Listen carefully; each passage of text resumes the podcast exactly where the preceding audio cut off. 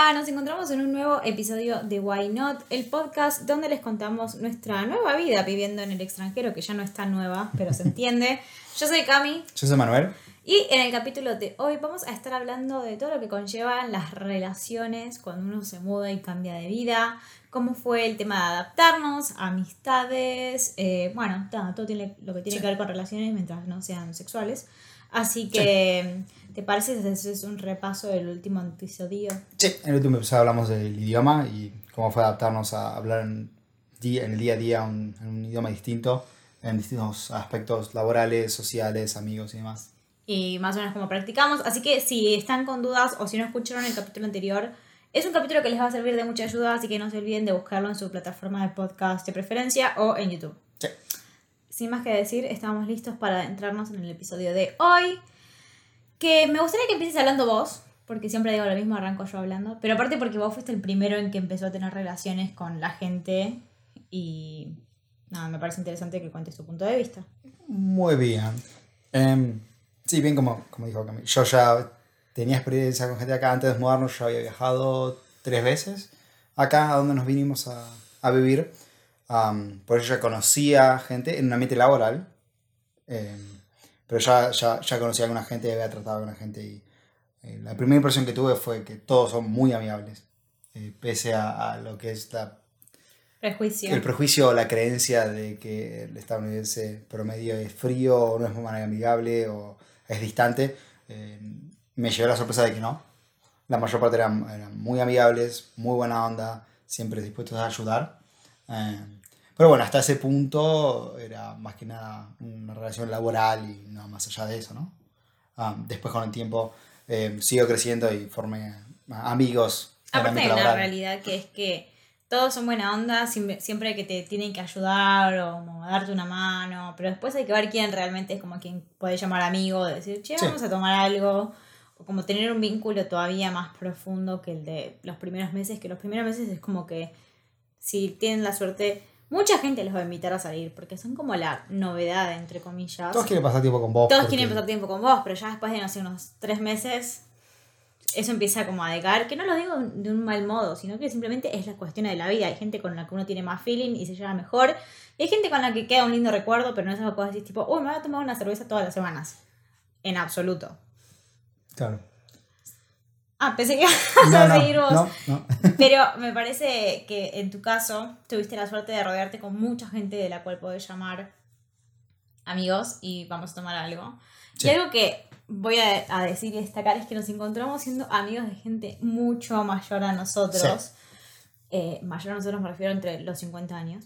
Pero gente que o ya tuvo hijos y ya los hijos son grandes, o gente que no tuvo hijos, entonces no tiene esto de que tienen que ir a la casa a determinada hora.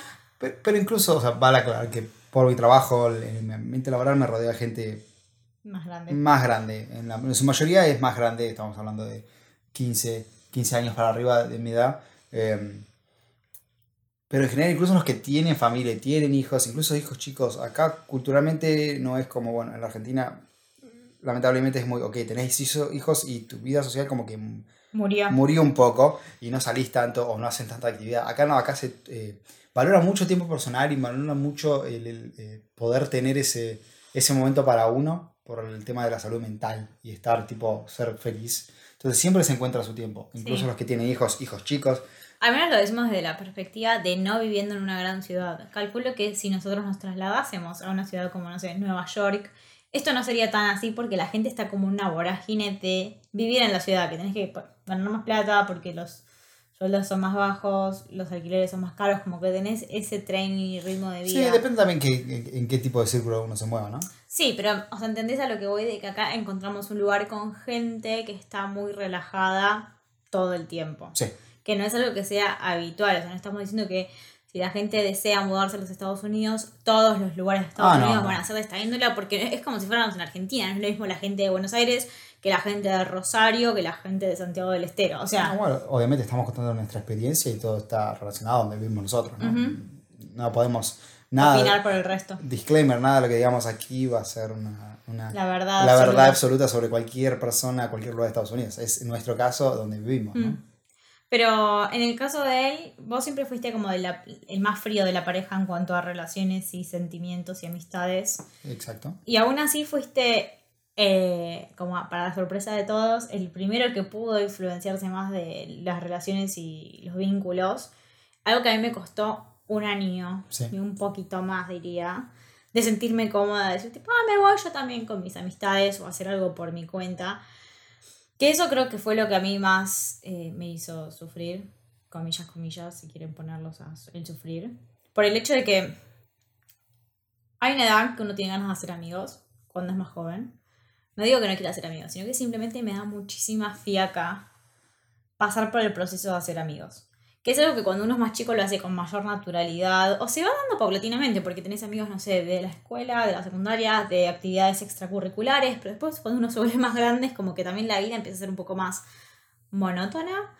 Rutinaria. O rutinaria, exacto, esa es la palabra. Entonces es más difícil encontrar amistades y en mi caso yo pasé un año sin trabajar, entonces sentía que eso tampoco me habilitaba a tener amistades, porque eso no quiere decir que uno termine haciéndose amigos en el trabajo, pero generalmente en los trabajos hay eventos sociales que te llevan a formar un poco más tu vida no, social. no solamente eventos sociales. Uno en el trabajo pasa ocho horas de su día, normalmente. O sea, obviamente es el lugar donde más contacto con gente vas a tener. Es el lugar donde probablemente hagas relaciones sociales. Sí. Es, es estadística básica. Si estás la mayor parte del tiempo mm. ahí, es donde vas a hacer relaciones. No digo que vas a ser las mejores. O las más duraderas. Las más duraderas porque uno no selecciona con qué trabaja, trabaja con qué trabaja. Puede ser que tenés suerte y encontrás amigos, puede ser que no, pero lo más probable es que sí. Sí, pero por eso, o sea, quiero dejarlo como del punto de vista de que alguien que no sabía cómo hacer amigos o que no sabías, o sea, tus amigos vivían lejos y vos no eras el capaz, el primero en decir tipo, che, juntémonos, porque no surgía de vos. No. No digo que esté mal, pero en mi caso, que de golpe me encontré como yo de venir de muchos amigos y era como que no tenía a nadie con quien hablar y obviamente el vivir juntos y vivir lejos hizo que nos uniéramos mucho más, pero a veces que yo estaba harta de estar con vos y necesitaba desahogarme con alguien que no sea con vos, porque una vez tiene problemas que, no sé, ya los hablaste con tu pareja, no se lo vas a decir una y otra vez. O mismo tenés problemas con tu pareja, no los podés hablar con esa persona y necesitas tener esa contención de un amigo, que fue lo que a mí me faltó durante muchísimo tiempo. Que más allá de que tenía WhatsApp y todas las comunicaciones de mis amistades que quedaron en la Argentina. A veces uno necesita realmente sentarse a tomar un café y decir tipo, che, me pasa esto, y estoy pasando por esto y tengo un mal día por este y este motivo. O mismo, tipo, tengo un buen día, quiero salir a celebrar. Entonces, eso sí eh, fue como lo que a mí más me costó, lo que me deprimió en su momento. Eh, también es parte de la realidad del desapego y decir, bueno, esta es mi nueva vida y también está en uno. Creo que hay un momento en que llegamos a una zona, o al menos yo llegué a una zona de confort en que después ya me. O sea, mi casa se volvió mi lugar seguro. Y me daba mucha fiaca salir a, hacer amigos, porque es pasar por un momento de presentación, tipo, ¿y qué te gusta hacer? ¿Y qué haces en tus ratos libres? Que no sé si quería pasar por eso. O sea, obviamente tengo que hacerlo. Hasta el día de hoy a veces tengo eventos sociales con gente que estoy conociéndome y digo, ah, me cuesta un poco. Y vos tipo, no, tenés que ir porque así es la manera en que te empezás a relacionar. Pero que no es todo color de rosas. Creo que hay una fantasía de que cuando uno se, vive, se va a vivir afuera y tiene la posibilidad de vivir mejor, capaz económicamente y más relajadamente, hay una como una fantasía de que ah, todo les está yendo bien y la vida les sonríe. Y si bien sí, en el 80%, capaz 70% de tu vida todo marcha bien, hay otro 30% que es muy difícil de sobrellevar en el día a día. Sí, algo que es... es hay, la persona siempre... Sí, puedo, puedo. La persona, uno siempre va a tener problemas. El tema es la prioridad de los problemas. Podés tener problemas más primitivos, problemas más de base, que es, ok, seguridad, comida, dónde vivo y demás. Cuando resuelves eso vas a tener otros problemas que pasan a un siguiente nivel, que para la gente los que están teniendo todavía los problemas más primitivos parecen problemas superfluos, mm. problemas muy superficiales, problemas de los famosos problemas de gente rica, sí. que es tipo, uy, no, tengo amigos. no tengo amigos, no puedo resolver esto. Y vos pensás tipo, uy, pobre niño rico, no tiene amigos. Y, es muy difícil, es un gran sostén eso. Para, esa, para esa persona eh, puede ser su mayor problema en el momento. Y no significa que, hay, que es un menor problema o menos importante que otro. Es su problema en ese momento. Y la verdad es que sí, no es fácil. Eh, yo, como, como decías vos, como soy más frío y más calculador, lo tomo más como a nivel proyecto, ok, proyecto de poder socializar con gente y mejorar mi socialización. Vos te manejas mucho con metas. Exacto, yo hago todo por meta. Yo me, pongo todo lo que hago es una meta. Entonces mi meta era, bueno, socializar más y poder relacionarme mejor con gente. Y bueno, eh, Tenías que me esforcé, me esforcé y aprendí y mejoré y cómo hablar y cómo entrar a conversaciones y cosas que no, no hacía antes. No hacía antes porque a mí ya tenía de hacerlo de forma orgánica y que fueron pasando durante años y años que fueron los amigos que, que, que, generé y ahora tenía que volver a ser amigo pero de una forma más rápida y bueno, para eso hay que poner un poco más de trabajo y eh, no forzar la relación, pero aportar un poco más. que capaz que si vos un 50% en una vida real, dar un poquito más para hacer esa, afianzar ese vínculo. Decir a la gente, che, vamos a hacer esto, che, hagamos aquello, eh, indagar en qué es lo que gusta y hacer, eh, ver si eso te gusta. Obviamente no hacer cosas que no te gusten, pero eh, lo que pasa muchas cosas, cosas que yo capaz que no hacía o no hacía muy frecuente y lo empecé a hacer más para poder llevar más con gente. Obviamente no hay cosas que no me gusten, no voy a hacer algo que no me guste, pero Sí, como para tener algo más en común. Exacto, que lleve a, a, charlar más. Sí, exacto. Aparte hay otra situación que en este caso viví yo, porque era la que se quedaba en casa, que yo sentía que hasta que no tuviera un trabajo no iba a poder desbloquear como el resto de lo que estaba desacomodado en mi vida. Le hace, yo no tenía un trabajo, por ende no tenía una vida social o alguien con quien relacionarme cotidianamente que no sea mano, que era la persona que veía todos los días religiosamente. Pobre. Pobre de vos. Literal, pobre de vos, no lo digo, no lo digo en chiste. No, no, yo digo pobre de vos, tenés que ver todos los días. Ah. Eh, después, obviamente, como no tenía una vida social, me empecé a quedar más en casa, entonces me aburría. Y después también había otro factor que era un factor económico, que esto también es una realidad, que es, o sea, si yo no estoy generando, este es mi punto de vista, solamente mi punto de vista, lo voy a dejar más que en claro, sino que yo me sentía que al no estar generando un ingreso tampoco podía decir tipo, ah, bueno, me voy a anotar en cualquier actividad tipo, no sé, hacer baile, suponete. Porque no me sentía cómoda con esa idea. Obviamente sí, o sea, compartíamos gastos, vos me pagaste todo lo vi, o sea, no estaba... Pero era como una cosa, una sensación mía de que yo me lo tenía que ganar, o comillas, comillas, merecer. Vuelvo a aclarar, este era mi pensamiento porque yo siempre fui una persona que se crió a base de que, o sea, tenés que trabajar si querés lograr algo. Entonces me sentía que estaba como una desigualdad de condiciones. Entonces yo necesitaba, aunque sea en mi cabeza, tener un trabajo para empezar a desbloquear los otros niveles. Que obviamente pasó eso. No, porque no significa que un trabajo te empieza a dar todo, pero sí se empieza como a reacomodar un poco más porque también la confianza de uno se empieza a reafianzar. En mi caso yo estaba todo el día en casa, entonces es como que, uy, no sé, no tengo ganas. también como que te vas, la, autoestima se te va yendo un poco para abajo. Una cosa es eso, es eso es una bola de nieve, es un pozo sin fondo. O sea, eh, en ese caso. No, pero vos saliste a, aclarar de eso. O sea, ella no quiso, tipo. Porque sentía que como no tenía trabajo, no sentía. Pero estoy hablando, mujer. Por favor. No se sentía que podía hacer actividades y demás. Obviamente yo le incentivaba, decía, hacelo, porque es más contraproducente quedarte solo en casa y quedarte en el plan de no, no estoy trabajando, así que no voy a gastar plata, que puede ser lo que vos pienses y lo respeto, no lo comparto, no. Eh, está perfecto, pero... No lo respeto y no lo comparto. No lo respeto y no lo comparto. Pero si te quedas en esa bola de soledad, va a terminar peor y al fin y al cabo va a ser más caro, no económicamente, pero va a ser más complicado salir de, eso, que en sí, o sea, yo me hubiera gustado que, o sea, el día uno hubieras encontrado una actividad que podrás ser hecho afuera. Mm. Y poder conocer gente a través de eso. pase de facturas, no, mentira, estoy No, pase de facturas no, es una decisión que hablamos y vos tomaste, pero si alguien está en una situación es empujen a la otra persona a que haga cosas afuera, porque quedarse solo y te quedas en esa bola de soledad y, incomunicación y, y, solamente se hace peor. Y empieza la depresión y demás. Adhiero, pero también voy a sumar que hay determinados momentos para hacer eso y que uno tiene que estar predispuesto a hacerlo. No tiene que hacerlo sino porque lo obligan, sino que realmente siente la energía y las ganas de hacerlo. Porque cuando yo pude decir tipo, ah, sí, ahora puedo, yo me empecé a sentir con más ganas de salir y hacer cosas por mi cuenta. Y es tipo, che, bueno, no sé, no sé, no en casa. Y está todo bien también, como que yo me sentía ah, reafianzada para hacer eso mismo. Este fue mi caso, no quiere decir que todos sean iguales, de hecho hay gente que le va muy bien y que ya capaz viene con gente que conoce, viviendo donde está, o que, ya tienen... le gusta estar sola gente que le gusta estar sola, entonces no le pesa la soledad, como me pasó a mí en su momento. O también hay otra realidad, que es que acá está muy de moda lo que serían las meetups, que para quienes no conocen... Ah, eso también está mal en Argentina. Bueno, pero, o sea... En, tecnología al menos. Exacto. En el rubro que en el que yo me manejo no estaba de acuerdo.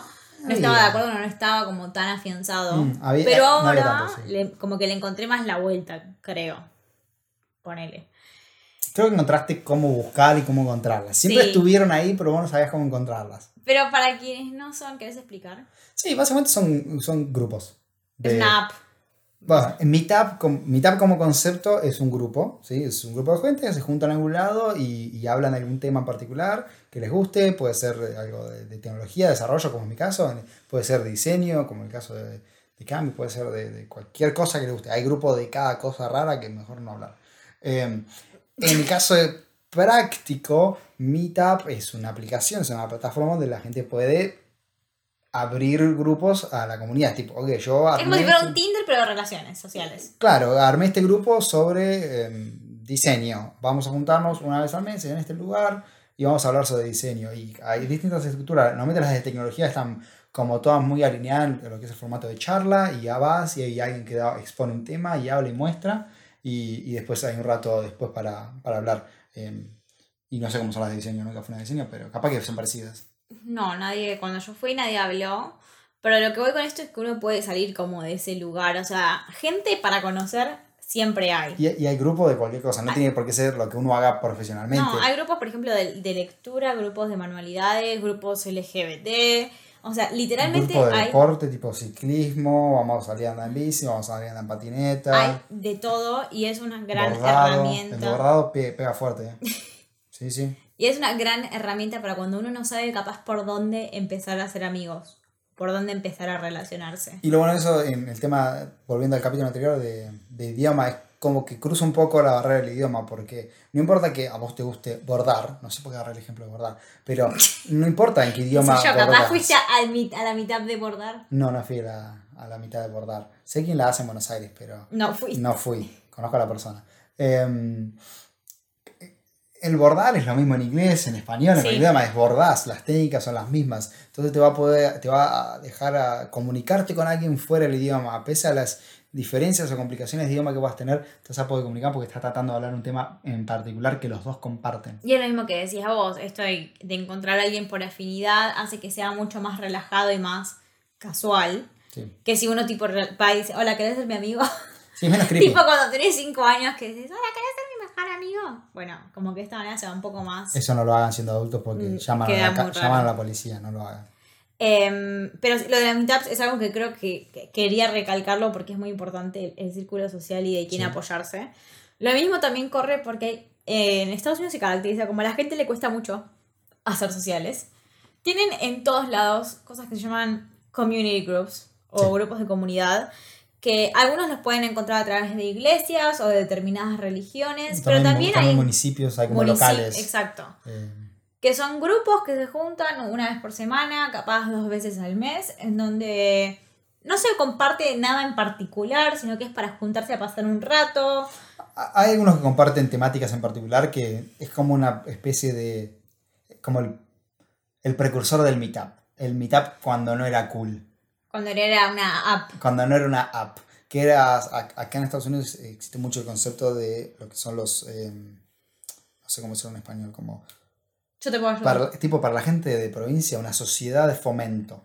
Ah, no tengo idea qué es. Si alguien de provincia sabe lo que es sociedad de fomento, provincia. Co-provincia. provincia Básicamente son grupos a nivel barrio, a nivel localidad, donde que son netamente sociales. para, es eso, para que la gente vaya a actividades eh, con gente del barrio. Y se paga, se mantiene a base del de, Estado, municipal y lo que aporta la gente. Y acá existe mucho, especialmente porque es deporte para poder eh, incluir a la juventud en lo que es deporte, pero también normalmente incluyen otros grupos y grupos de ayuda, grupos de, normalmente es donde se reúnen los alcohólicos anónimos y mm. todos los que tienen algún cierto eh, tipo de adicción. o recuperación a una adicción.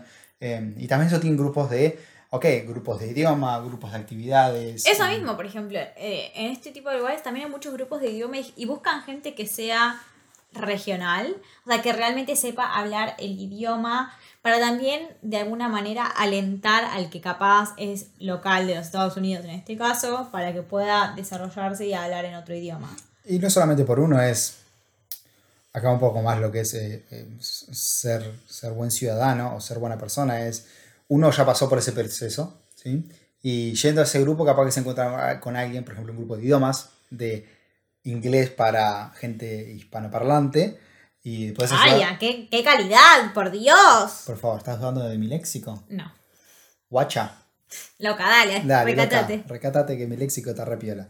Em, y puedes, ah, uno que ya se siente más cómodo puede ir a ayudar a alguien que no se sienta más cómodo y estarías ayudando a alguien que estuvo en tu misma Es como que se cierra el círculo de alguna manera, porque es lo que uno necesita a veces para sentirse en confianza y después devolver un poco a la comunidad eso mismo que la comunidad te brindó a vos. Es como el tirar del idioma, no.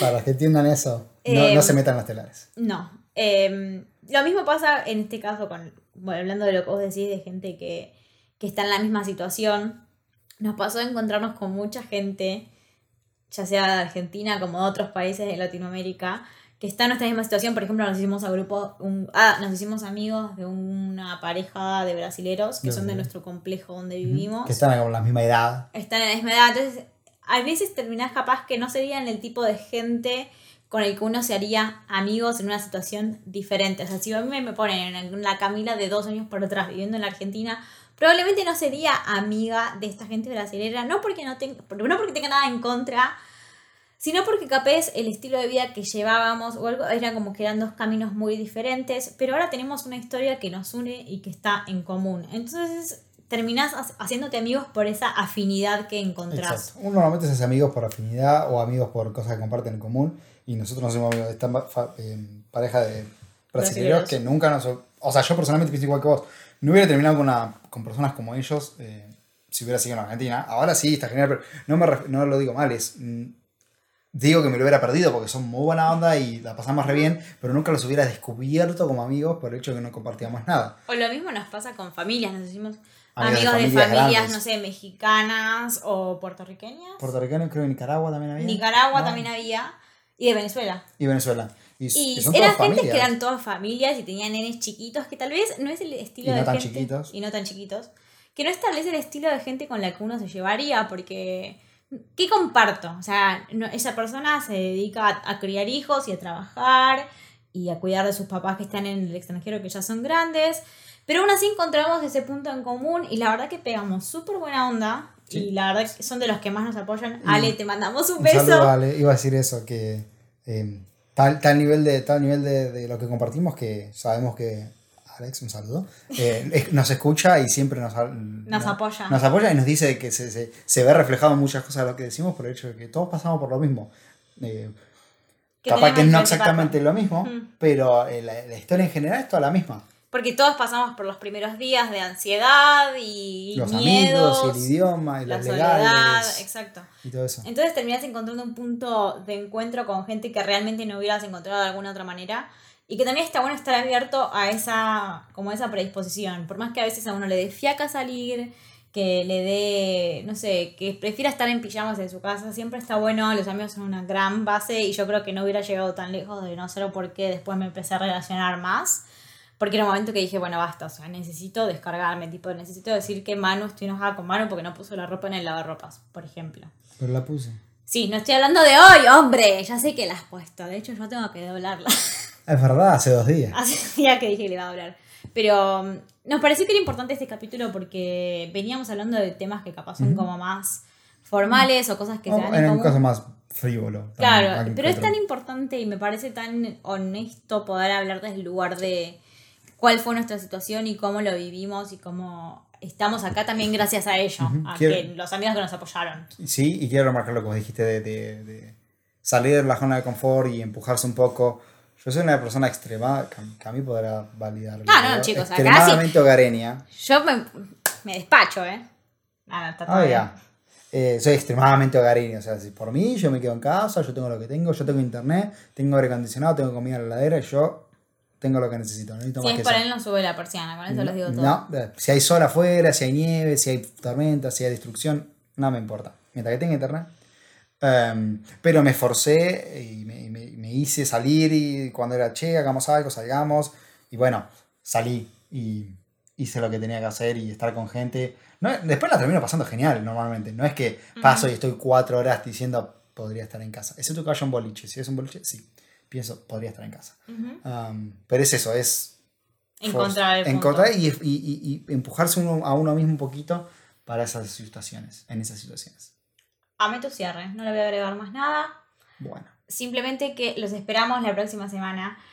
Que esperamos que les haya gustado el episodio. No se olviden de darle rating al podcast, así llega a más gente. A mí me encuentran en las redes sociales como arroba ok. Y a mí en Twitter como man-rueda. Y nuestra página es whynotthepodcast.com para encontrar un poco más de nosotros, mail y dónde escucharnos. Así que sin más que decir, nos estamos viendo la próxima, bueno, escuchando, viendo la próxima semana. Sí. Nos vemos la próxima. Nos vemos. Chau, chau. Chao.